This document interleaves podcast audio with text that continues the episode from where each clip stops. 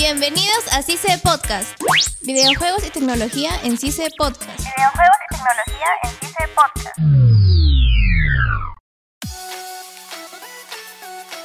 Hola y bienvenidos a CICE Podcast. Mi nombre es Gustavo Romero y nos encontramos en esta edición de videojuegos y tecnología. En esta ocasión vamos a hablar de Xbox versus PlayStation. Y en esta ocasión me acompañan. Yo soy Malavia. Carlos Campos y Eric Huertas. Bien chicos, algo que creo que muchos hemos podido tener una experiencia grande o pequeña. En mi caso yo sí he jugado demasiado de PlayStation. ¿Qué me cuentas tú, Diego? Siempre he sido PlayStation. Nunca he tocado un mando de Xbox, no sé ustedes, pero yo sí soy más de PlayStation. Sí, toda la vida, bueno, en su tiempo solo he jugado Play. El Xbox, como dice Diego, tampoco nunca le he tocado, pero es como siempre me ha gustado más el Play. Yo entonces seré la manzana de la discordia acá en el grupo. tuve el Xbox 360, fue mi primer acercamiento, y luego tuve el Play 4. No tengo el nuevo Xbox, pero sí tengo mando de Xbox. ¿Por qué? Porque yo juego desde computadora. Y pues es verdad, es un tanto tedioso el acostumbrarse a un mando de Xbox, estando toda la vida usando el de PlayStation. Pero a ustedes, por ejemplo, les comentaré que una de las grandes diferencias entre los mandos de Xbox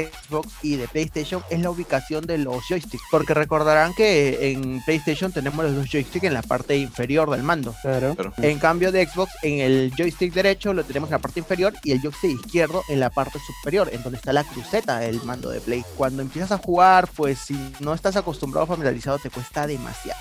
Otro tema también que es muy importante, las baterías. Como ustedes sabrán, los mandos de PlayStation son recargables. Se recargan con la misma consola. Claro, se recargan con la misma consola o ya lo puedes conectar de frente para que puedas jugar. A la corriente también, como si fuera un celular, algo por el estilo. En cambio, Xbox no, aún siguen usando las pilas. Y eso pues es un tanto dificultoso porque si bien estás jugando offline, se te acaba la pila, pues no pasa nada, ¿no? Lo único que tienes que hacer es recargar, cambiar de pilas y ya está. Cuando estás jugando en modo online, se te acaba la pila y te saca la partida directamente. Y es muy estresante que tú estés en una partida, por ejemplo, jugando FIFA, jugando PES o jugando algún otro juego que sea contra personas en tiempo real y estés jugando y se te acaba la batería y literal te saca la partida. O sea, es muy estresante. Por suerte ustedes no han tenido la La desgracia de verlo.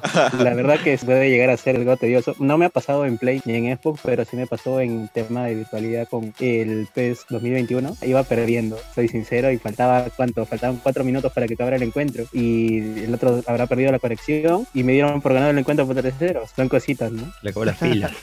Yo quería hacer una pregunta, Eric. Tú eres aquí el más conocedor de Xbox. Tengo entendido que en Xbox también tiene su pase de paga, así como tiene el PlayStation, que es el Plus, para poder jugar online y demás. Quería saber si Xbox también cuenta con lo mismo y si también da juegos gratis, como lo da el Plus en PlayStation. Se llama Xbox Game Pass. Game Pass. Y sí, efectivamente con el mando que me compré, bueno, yo el mando que tengo de Xbox lo compré en cuarentena porque, bueno, me había comprado el FIFA cuando empezó la cuarentena y quería tratarme un poco, ¿no? Tiene dos sistemas, uno que es Xbox Live Gold, que es, viene a ser PS Plus, y otro que es el Xbox Game Pass, que es un código que tú lo ingresas o en PC o en Xbox y puedes usar distintos juegos eh, de manera limitada durante cierta cantidad de tiempo. Ahora, la diferencia con el PS Plus es que el PS Plus te dan tres juegos de manera rotativa cada 15 días o 30 días. En este caso tienen un catálogo grande de juegos en los que tú puedes eh, acceder a cualquiera de ellos durante el tiempo que tengas ese servicio contratado. Ah, como el PC Now, es un catálogo. A diferencia del PC Now, no sé en Xbox si esté permitido en todos los países del mundo, porque el PC Now es una función del PlayStation que hasta donde sé solo lo tiene Estados Unidos y un- unos países de Europa. En ese PC Now pasa lo mismo que tú dices con este Game Pass de Xbox, que no es que te dé tres juegos seleccionados y que lo puedas tener todo el tiempo que te dure el Plus, sino que te dan un catálogo enorme de muchos, muchos juegos. Claro que de todos los juegos que salen, solo unos 10, 15 serán los que realmente vas a jugar o los que realmente te llaman la atención, pero es un catálogo enorme lo de PC Now. Lástima que aquí en Latinoamérica no hay Volviendo al tema de los mandos, chicos, bueno, dicen que no han podido probar la comodidad que tiene un mando de Xbox. Realmente es cómodo. Bastante. Cuando lo cogí por primera vez, bueno, el primer mando de Xbox que cogí fue el del 360 y el del 360 sí era muy muy incómodo. ¿Por qué? Porque los botones estaban muy juntos y el mando era muy gordo, muy ancho. Y como les digo, tenía esa rendija para las pilas y lo hacía muy gordo y muy pesado. Yo recuerdo que en esa época jugaba Left 4 Dead 2 y era un poco incómodo el tener que llevar el mando, pero ahora estos nuevos mandos que han salido a raíz de la serie S son bastante cómodos. Los gatillos son súper suaves, mucho más suaves que los los de PlayStation, a mi parecer al menos. Y nada, la distribución me parece también muy buena. Obviamente, no me acostumbro aún al tema de los botones, porque yo soy de toda la vida que el botón inferior es la X, el de la izquierda es el El de cuadrado, izquierda, el de la derecha es el el círculo y arriba el triángulo. Exacto. Eso. Yo no estoy acostumbrado a eso, pero acá, bueno, tiene otra distribución, pero igual, o sea, son bastante, bastante cómodos. Pero como digo, el principal problema que tiene es el tema de las baterías, porque aunque uses baterías recargables, no sabes cuánto te queda de pila y en cualquier momento, pa, Play siempre le va a ganar si es que No hace un cambio en el tema de las baterías. Exacto. A ver, yo he leído foros respecto a este tema y hay muchos usuarios de Xbox que dicen que la batería es lo mejor que hay porque a decir verdad una batería te dura unas 40 horas de juegos más o menos. En cambio una batería de un Play te dura ¿cuánta? Unas 2 horas, 3 horas y tienes que estar cambiando. Yo recuerdo cuando tenía mi Play 4 tenía dos mandos. Mientras uno cargaba el otro usaba y viceversa. Pero claro, el principal problema es la batería. Pero según leí, como digo hace poco, con la salida de la serie S de Xbox y del PS5, que ahorita vamos a comentar también, había una problemática porque decían que por fin Xbox daría el gran salto con el tema de las baterías recargables. Pero según habían algunos informes que habían subido algunas páginas dedicadas a los videojuegos, decían de que eh, el tema de que Xbox todavía seguía usando pilas era porque tenía un millonario contrato con Duracell que los amarraba a seguir usando este método un tanto arcaico ya para esta época y muy dañino para lo que es el medio ambiente. Eso también es jugárselo un poco porque no todos creo que compren pilas Duracell. Por ejemplo, yo cuando jugaba Wii, que también era con pilas, yo lo que compraba era Panasonic, que creo que es la más accesible y obviamente dura menos que una Duracell, pero creo yo que al final salió un poco más rentable comprar una Panasonic o una pila más accesible en cuanto a presupuesto, porque igual con la Duracell ibas a estar cambiando y cambiando y cambiando. Por muchas más 40 horas que tenga de videojuego, es un fastidio, por así decirlo, el gastar a cada rato por pilas, porque un vicioso en menos de 3 días ya se gasta el mando, entonces las 40 horas.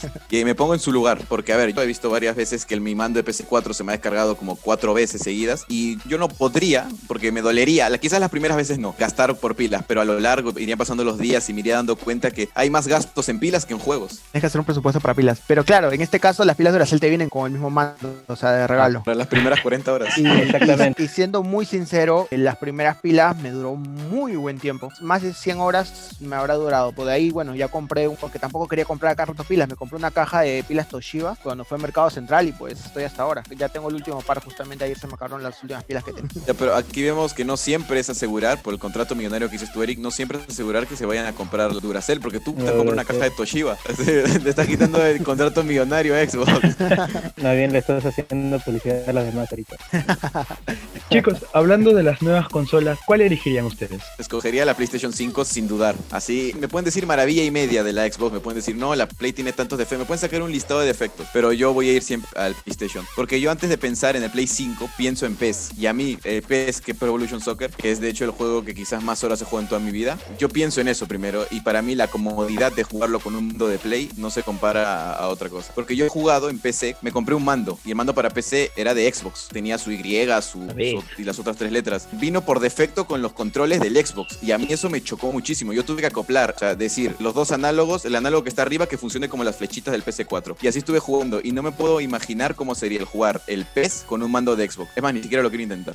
Así que yo me quedaría con PlayStation 5. Sí, la verdad que eh, uno se queda más con el PlayStation 5 porque creo que es lo más usado, ¿no? Siento que cada uno siempre va a tener como referencia tipo de consola, ya que te ha acompañado desde la 1 hasta la 5, o sea, tranquilamente te, te la pasabas jugando con tus mandos conectados. Yo lo que creo que hace una ventaja de que Play le siga ganando así en todo este recorrido, todos estos años a Xbox, los juegos. Porque de por sí la Xbox, la última, en rendimiento es muchísimo mejor que la Play. Pero gente sigue escogiendo el Play. Sus juegos, El de Last of el. Spider-Man, el de Last of. Us, son juegos solo de Play. Que la gente que por esos juegos que son muy buenos, los hace escoger a Play en vez de Xbox. Pienso igual. Yo también, como tú mismo dices, si tengo que ver el tema de calidad, de Xbox está muy por encima de PS5, al menos en los últimos reviews que he podido ver, pero en el tema de juegos, Play le saca muchísima distancia a Xbox porque los exclusivos que tiene PlayStation son muy fuertes. PlayStation lo que tiene es que tú compras la consola porque sabes que este juego solo vas a jugarlo ahí y eso es algo que Xbox hasta ahorita no puede competir. Si bien tiene uno que otro juego que sí son exclusivos, pero No se compara. en su mayoría, exacto, en su mayoría los mejores exclusivos, los más importantes, los sigue teniendo PlayStation. PlayStation. Así es. Muy bien chicos, eso ha sido todo. Han estado con ustedes Gustavo Romero. Diego Sumalavia. Carlos Campos. Y Eri Huertas, un abrazo chicos, Nos gracias. escuchamos en un próximo podcast. CICE Podcast. Hasta la próxima. Videojuegos y tecnología en CICE Podcast. Videojuegos y tecnología en CICE Podcast. CICE no se solidariza con las opiniones vertidas en este espacio.